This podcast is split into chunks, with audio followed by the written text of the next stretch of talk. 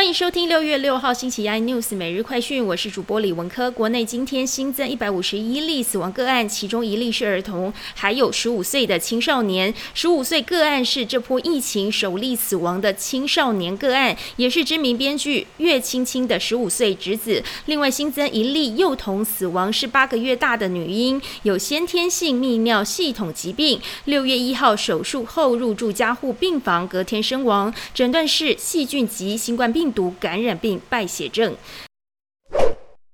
台积电创办人张忠谋一席，台积电将变成地缘策略家的必争之地。这席神预言以后，不但欧盟、德国和日本等国争相邀请台积电前去设厂，台积电也成了台湾的护国神山。晶圆代工的技术让中国请举国之力都看不到台积电的车尾灯，这让中国国际经济交流研究中心总经济师陈文林在一场中美论坛研讨会大言不惭地说：“中国一定要收复台。”台湾一定要把台积电这本来属于中国的企业抢到手里。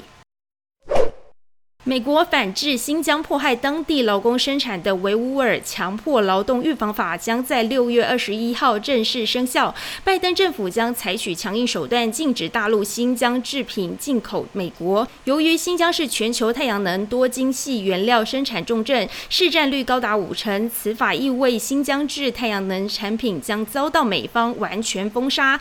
达能源、金茂迪、联合再生等台厂将迎来庞大的转单契机。西方科技业陆续退出俄罗斯的市场，却仍有一个大咖留下来营运，那就是 Google。对 Google 来说，在一个拥有超过一亿用户的国家保持服务，具有明显的战略价值。但是俄罗斯试图用网络将人民和世界隔离开来，却也担心人民可能会因禁止谷歌而产生强烈的反弹，因此和谷歌陷入僵局。